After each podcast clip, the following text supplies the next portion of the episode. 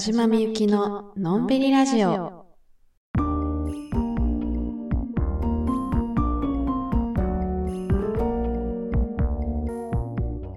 こんばんは、田島みゆきです。このラジオは毎週月曜夜9時に更新しています。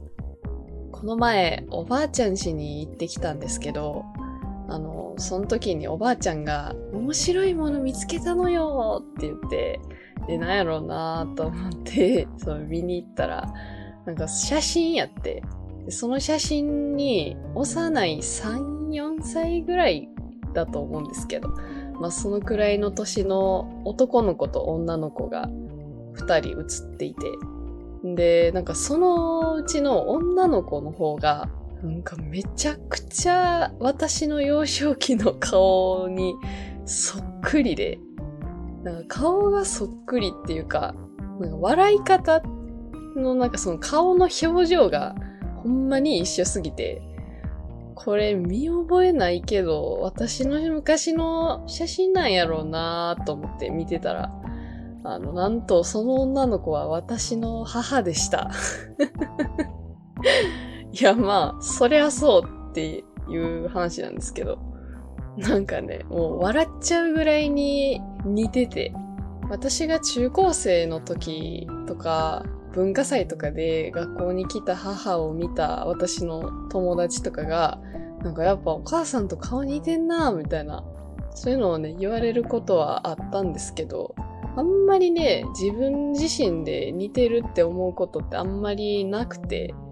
なんですけど、やっぱ写真で客観的な視点で見てみると、なんかもう、面白いぐらいに、うり二つでで、その写真があまりにも面白かったんで、あの、姉に送って、これめっちゃ似てないみたいな。昔の私にめちゃめちゃ似てないって送ったら、いや、これは一緒すぎるって帰ってきていや、姉と私もね、相当顔似てるんですけど、でもね、その写真に限ってはね、間違いなく私でしたね。だからちょっとその写真を見て、ああ、私はしっかりと DNA を受け継いでるんだなぁと思って なんかちょっと嬉しくなりましたね。うん。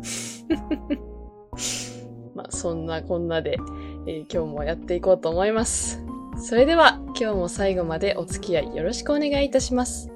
このラジオは Apple Podcast、Anchor、Spotify、Google Podcast でお聞きいただけます。ラジオの感想やラジオテーマの回答は、インスタグラム、アットマークみゆき、アンダーバー、田島、アンダーバーにて受け付けております。ぜひ、あなたのお話を聞かせてください。お待ちしております。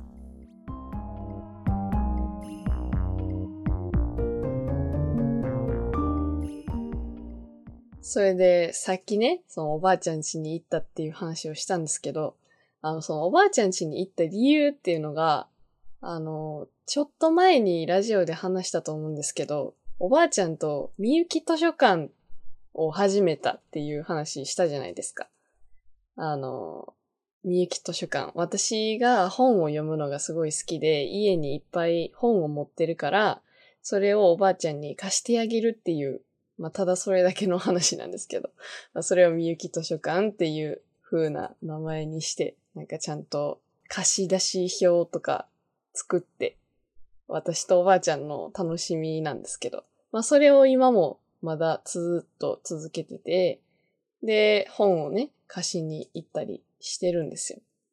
で、まあその日も本を貸しに行くっていう用事でおばあちゃん家に行ってたんですけど、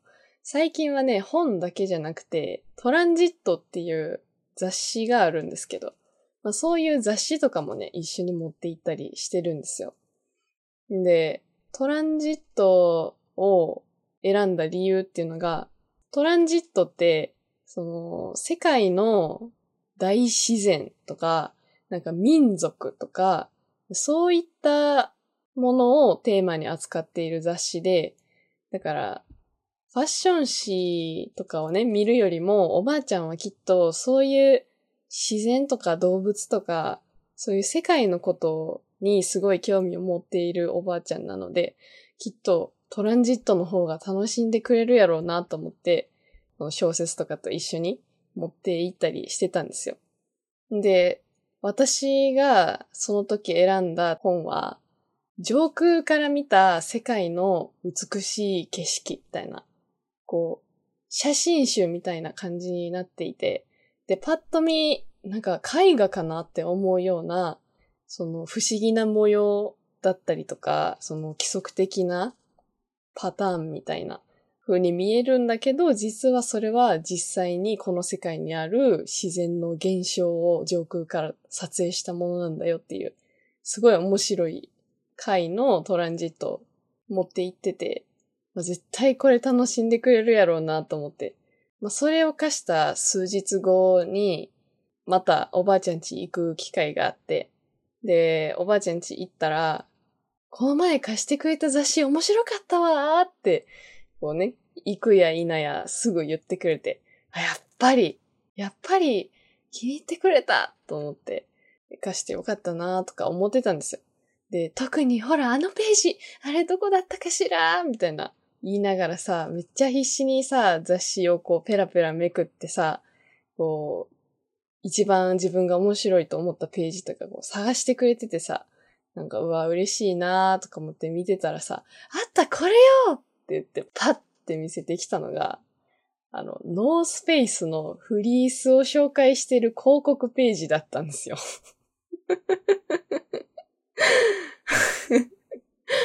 まさかの、一番食いついていたのが、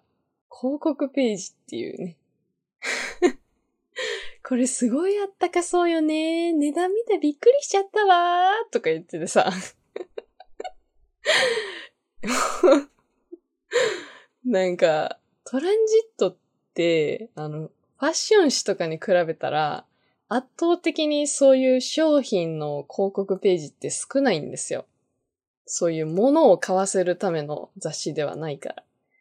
まあ、だからこそおばあちゃんの好みに刺さるかなと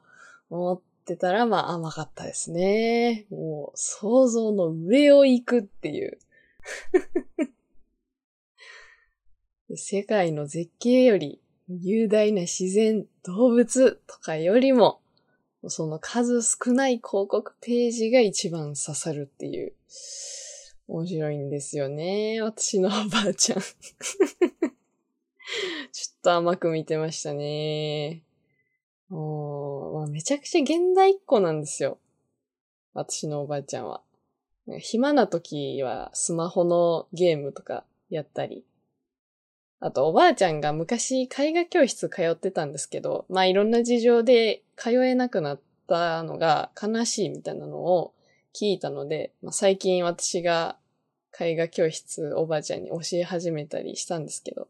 まあそういうね、なんか自分がまだ知らないものへの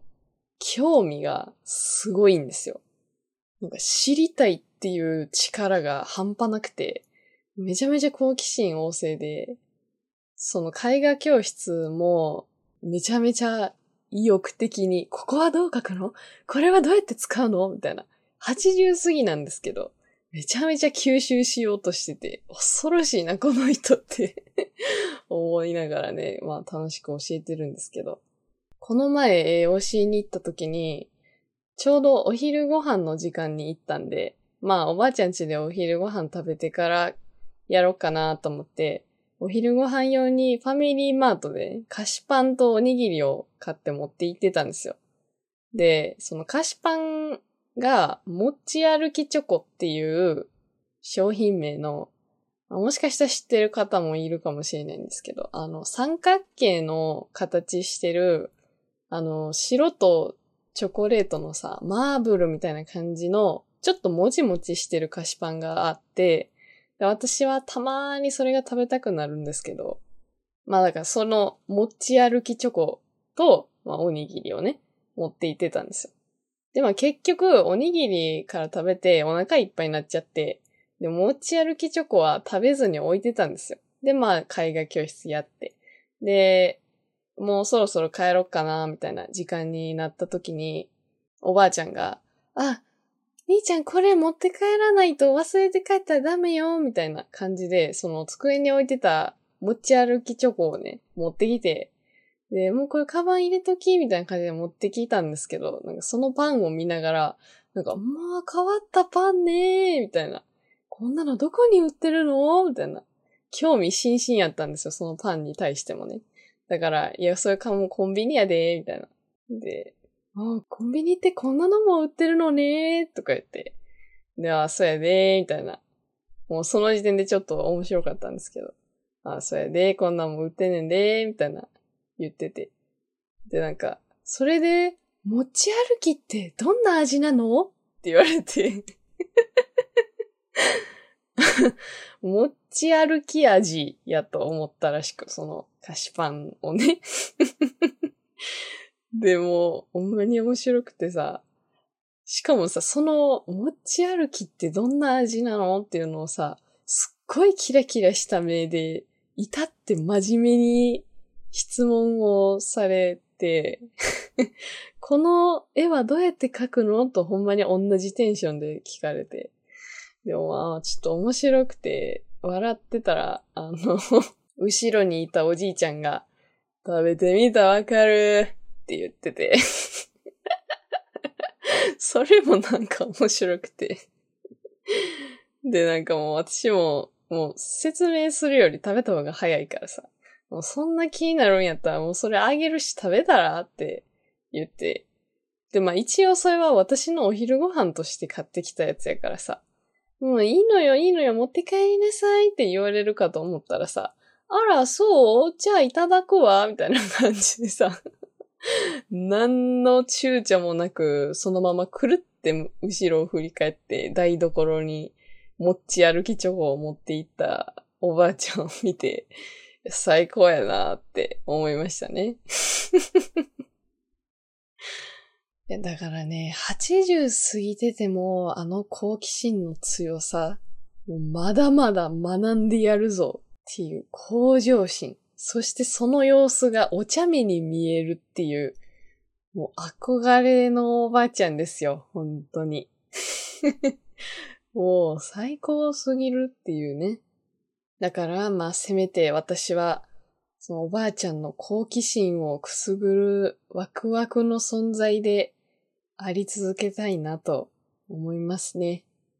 そしてワクワクといえば、10月から始まるアニメがものすごいことになっているのをご存知でしょうか皆さん。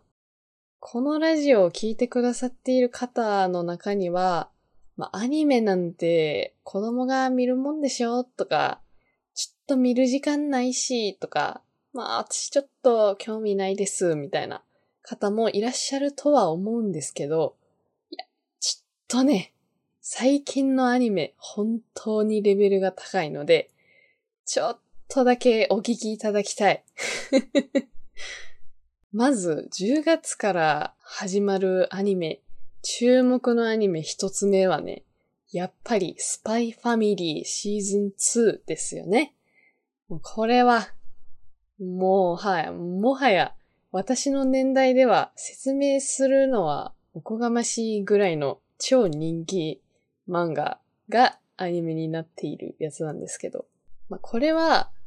原作の漫画が始まった当初からもう話題が沸騰し続けているという恐ろしい作品で、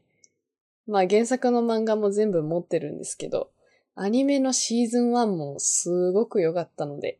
ぜひ見てほしいです。もう1話目からもう読者の心をぐわしっと掴んで、もうそのまま掴み続けてブンブン走り回っているという作品ですね。もうなんと言ってもわかりやすい内容。そして綺麗な作画。で、秀逸な物語設定。もうこれが揃っているので、もう幅広い年代に、もうお子さんからお兄様方、お姉様方まで、もう幅広い年代に愛されるような作品だと思います。そして家族で見るアニメとしてもとってもおすすめです。まあ、ちょっとね、あの、人が死んでしまうようなシーンもあったりするんですが、あの、良くも悪くも結構ポップにその辺が描かれているので、まあ、食卓が気まずい雰囲気になるということは多分ないと思います。はい。現にですね、私も母と夕食時にアニメを見るっていう習慣があるんですけど、その習慣が始まるきっかけとなった作品がスパイファミリーのアニメです。やっぱり、まあこれはスパイファミリー以外でも言えることなんですけど、親御さんととか、友達とか、パートナーの方とか、誰かと一緒にアニメを見るっていうのは、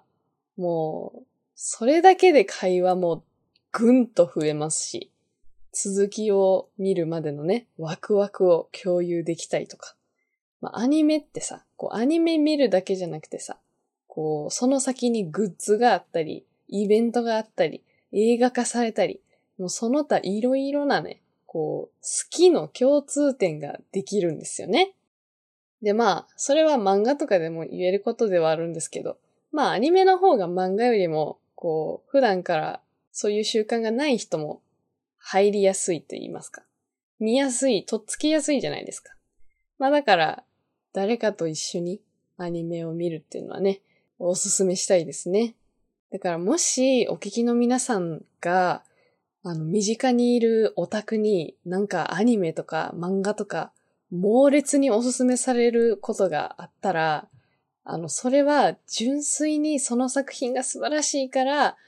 あなたにも知ってほしいっていう思いで言ってはるっていうのももちろんありますけど、あの、それに加えて、その作品の良さをあなたと共有したい。あなたとこの好きを分かち合いたいっていう、もうそういうものすごい大胆かつ勇気を振り絞った行動でもあるんですよ。実は。まあ、そもそも自分がもっと仲良くなりたいと思ってる相手にしかその自分のとっておきのおすすめの漫画とかアニメの話なんて絶対にしませんし、もうなんなら自分が好きな漫画とかを好きでいてほしいと思える人って結構特別な相手なので、まあ多分そこまでのね、意気込みなくおすすめしてる人ももちろんいるとは思うんですけど、まあその人がガチでその作品を愛していれば愛しているほど、その熱量でおすすめされたときは、その別の意味も加わっていると思っていただきたいですね。まあだから、まあそういうめっちゃ真剣におすすめされた場合は、ほんまに興味なくて、マッチで見る気起こらんくても、せめて1話だけでも、試し読みだけでも、ちょっとしてあげてほしいなと思いますね。ちょっとこれはオタク代表として皆さんにお願いしておきます。ちょっとだけでも付き合ってあげてください。きっと損することはないと思います。それでね、まあちょっと話それちゃいましたけど、あの、10月から始まる私的注目アニメ2つ目がですね、モブサイコ3です。まあこれは、スパイファミリーに比べたら、ちょっと知名度は低いかもしれない。なんですけど、私の大好きなアニメなんですよ。モブサイコ。モブサイコは、超能力を生まれつき持ってしまった、ちょっと内気な中学生男子が主人公で、まあそのモブって言うんですけど、モブは自分の欲望だったり気持ちとかを表現するのが苦手な、ちょっとね、こう内向的な中学生で。で、まあ、その主人公は結構内気なんですけど、周りにいるキャラクターがすごい面白いキャラクターがいっぱいいて。で、まあ基本的にギャグ漫画なんで、めちゃめちゃ笑いどころが多いアニメなんですけど。まあギャグ漫画とはいえ、こう、何気ない一言に勇気づけられると言いますか。すごくね、内容の詰まった作品です、こちら。そしてなんと言ってもアニメはね、作画が良すぎる。本当に。なんか ギャグ漫画だからこそ、やりすぎぐらいのハイクオリティな作画にすることによって、より一層おもろいっていう贅沢なんですよね。うん。モブサイコ3が10月から始まるんですけど、1と2が今までにね、あったんですけど、その両方ともね、オープニングが神がかってまして、めちゃめちゃかっこいいオープニング。まさかこのオープニングからこんなギャグ漫画の内容が始まるとは思えないほどの素晴らしいオープニングで有名なので、きっとモブサイコ3のオープニングもめちゃめちゃかっこいいんじゃないかと期待しております。まあだから、最悪オープニングだけでもちょっと見てみてください。多分めっちゃかっこいいと思います。いや楽しみなんですよね、これがね。で、三つ目は、えー、チェーンソーマンですね。でこれは、あの、私は全然話を知らなくて、いつか読もうと思っている漫画のうちの一つなんですけど、まあ、こちらもかなりの人気漫画で、で、それが今回アニメ化が始まるっていうことで大注目のアニメですね。で、まあ、このチェーンソーマンはさっきに言った二つと比べて若干年齢対象が上目と言いますか、あの、結構シリアスな内容も入ってきますし、若干のグロ注意もあります。はい。そういうグロいのが無理な人はちょっと無理かもしれないんですけど、まあ話の内容はかなり面白いと噂を聞いております。でまああらすじだけちょっと知ってるんですけど、まあ主人公がこう、ある理由で一回死んでしまうんですね。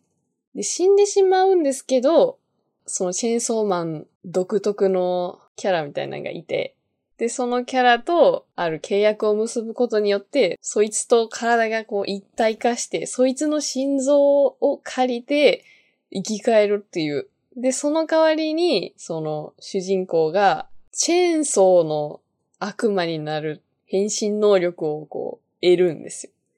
まあちょっとね、これだけ話しても、ど、どんな話なんみたいな感じだと思うんですけど。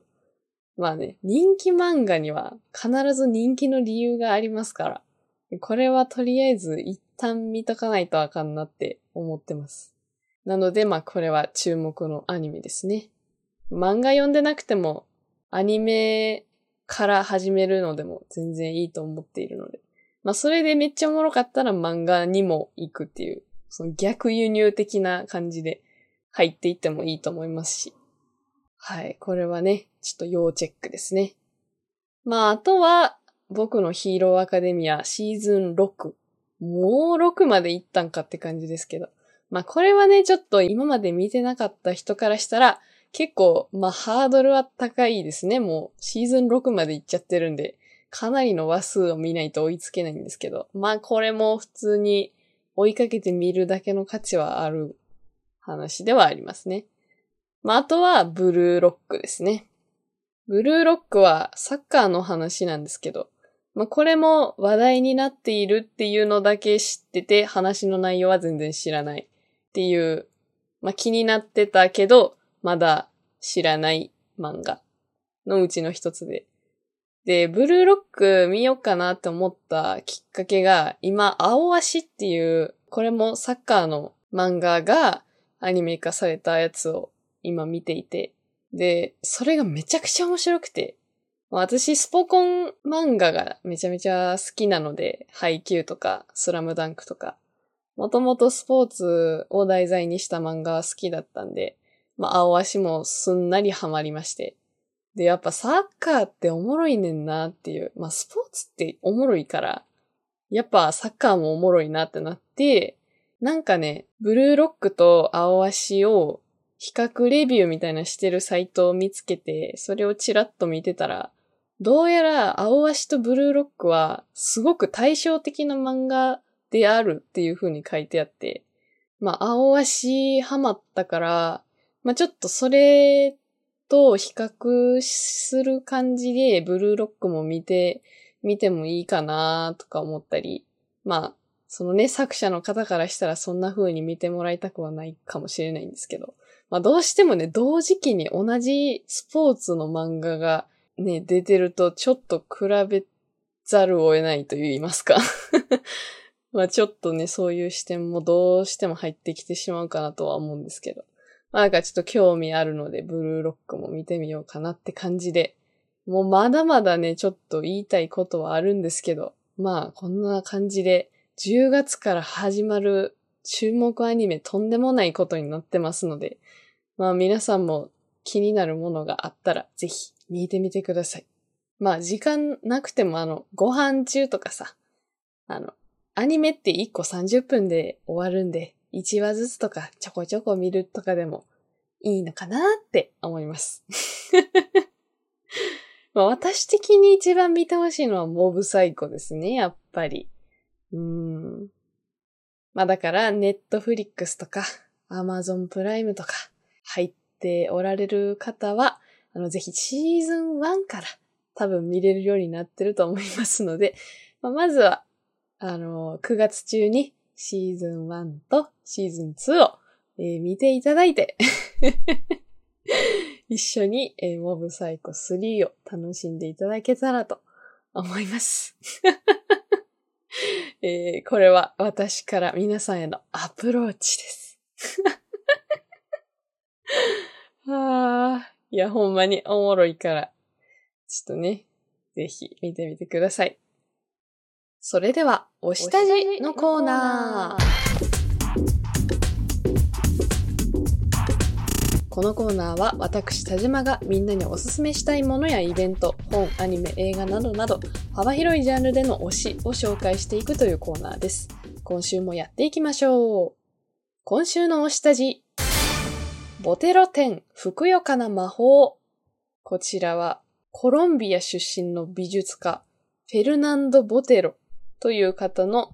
大規模な展覧会、ボテロ展ふくよかな魔法というものなんですが、えー、こちら、今年の4月に東京で行われていたのが、現在名古屋市美術館で開催されておりまして、えー、こちらは9月25日日曜日までやっているそうです。で、えー、名古屋が終わると最後に京都の京セラ美術館に来るということで、えー、こちらの京都の方は10月8日土曜日から12月11日日曜日までということになっております。で、こちらの展覧会はボテロ生誕90年を記念した日本国内では26年ぶりの展覧会ということなんですが、えー、この展覧会の推しポイントとしましては、えー、ボテロさんご自身もすごいディズニーのキャラクターに出てきそうな、あの、可愛いおじいちゃんなんですけど、ご本人だけでなく、その作品もかなり可愛いんですよ。で、彼の特徴的な作風として、すべてのものがふくよかに描かれるんですね。あの、人はもちろんそうなんですけど、楽器とか果物とか、そういったすべての画面内にあるものがふくよかに描かれていて、で、その色味もポップでめっちゃ可愛いんですよ。で、その、ボテロさんのインタビュー曰く、膨らみが持つ豊かさは、見るものを突き動かすような感能を伝えるっていう風に話してらっしゃったんですけど、まあ確かにボテロさんの絵を見てると、なんか不思議なエネルギーを感じるというか、すごいね、好きなんですよね。なので、私もぜひ見に行こうと思っております。えー、名古屋と京都、近い方はぜひ行ってみてください。このコーナーではお聞きの皆さんの推しも募集しています。インスタグラム、アットマークみゆき、アンダーバー田島、アンダーバー宛てにメッセージをぜひ送ってください。募集期間などはありません。いつでも大歓迎です。お待ちしております。そして来週はテーマ回です。現在募集中のお題は、最近何ググった？です。検索履歴イコールその人の脳内なのではないかっていうね、仮説のもと、ちょっと皆さんの脳内にお邪魔したいということで、でまあ、答えれる範囲で大丈夫ですので、最近何を検索したか教えてください。回答募集期間は9月15日木曜まででお願いします。回答方法はインスタグラムアットマークみゆきアンダーバー田島アンダーバーのプロフィール欄のリンクからラジオ回答という項目を選んでいただくと回答することができます。質問回答以外にもラジオの感想などもお待ちしております。ということでお時間でございます。まあね、毎日変わり映えのしない日常の中で常にワクワクしたいとか好奇心を持ち続けるっていうのは正直厳しいです。うん。圧倒的に可でも不可でもない、ごく普通の日っていうのが多いですよね。まあ、その普通がね、何よりの幸せとは言いますが、まあ、そうなんでしょうけども、まあ、やっぱりワクワクしたいし、刺激的な興奮ってやっぱ欲しいじゃないですか。そういう時に、こう、その心を埋めてくれるのが、私の場合は漫画だったり、アニメだったり、ゲーム。そういったものなんですよね。それでちょっとね、今新たにやりたいゲームがありまして。そうです。今話題のあれです。あれがね、もう早くやりたくて、もう今ワクワクが止まりません。もう来週にはできているかな？もう早くやりたいです。ワクワク？ということで、えー、最後までお聴きいただきありがとうございました。ここまでのお相手は田島みゆきでした。来週またお会いしましょう。またねー。